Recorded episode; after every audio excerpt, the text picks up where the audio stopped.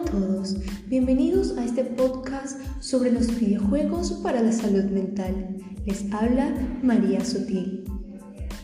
En la actualidad, los videojuegos han tenido un auge increíble. Cada vez sus innovaciones son más sorprendentes. Estos nos permiten olvidar, así sea por cortos lapsos de tiempo, alguna mala situación por la que estemos pasando. Hoy en día se ha demostrado que estos juegos virtuales nos pueden ayudar a luchar contra la depresión y también contra la ansiedad. Se oye increíble, ¿cierto? Ok, entonces conozcamos un poco más sobre este tema. It Rise Game Foundation, que es una organización sin fines de lucros, esta tiene como objetivo la ayuda para una buena salud mental dirigida a adolescentes a través de estos juegos con base a un formato educativo. Entre estos juegos tenemos el Sparks, mejor conocido como el alivio para la depresión. Este fue desarrollado en la Universidad de Auckland en Nueva Zelanda con el fin de proporcionar un alivio para la depresión. Este cuenta con varios niveles donde conseguirás técnicas de terapia cognitivo-conductual, reconocimiento personal y gestión de las emociones. Este videojuego trae 7 módulos para ser jugados semanalmente.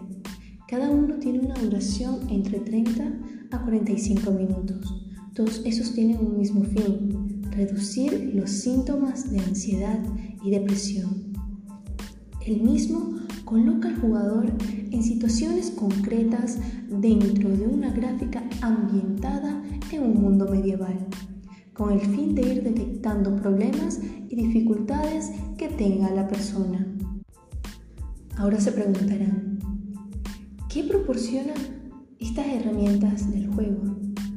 Pues proporciona un entrenamiento eficaz en habilidades saludables, una mayor eficiencia, mayor concentración y estímulo de las emociones y muchas cosas más, señores.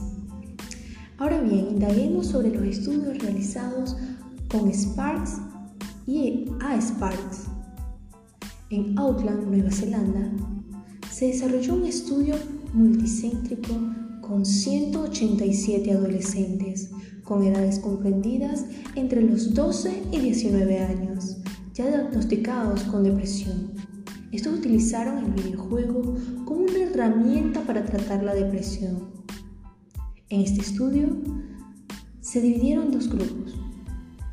Uno donde se utiliza Sparks con 94 participantes y el otro con el tratamiento psicoterapéutico habitual con 93 participantes. Se hizo una primera evaluación tras dicha intervención a 170 participantes y tres meses después se realizó una segunda evaluación a 168 participantes, obteniendo unos resultados prácticamente similares de los pacientes tratados con el videojuego Sparks y los que fueron tratados con la terapia habitual. Estos resultados también son similares a un estudio realizado a 266 jóvenes con edades comprendidas entre los 16 y 25 años igualmente diagnosticados con depresión. Todo esto a través de un juego online llamado Rock, que significa Ridge of Central. Este también fue realizado en Australia. Ahora bien, mi gente, al compartirles esta información que si es de su agrado, la pueden ampliar indagando sobre este tema que es bastante interesante. Solo quería enseñarles que los videojuegos no solo son un distractor para sus hijos o que no solo son creados para entretener, también son creados con el fin de ayudar y solventar este problema que llegan a tener miles y millones de personas, como es la depresión y la ansiedad. Ahora sin más, me despido. Fue un gusto compartirles esta valiosa información. Chao, chao mi gente, cuídense.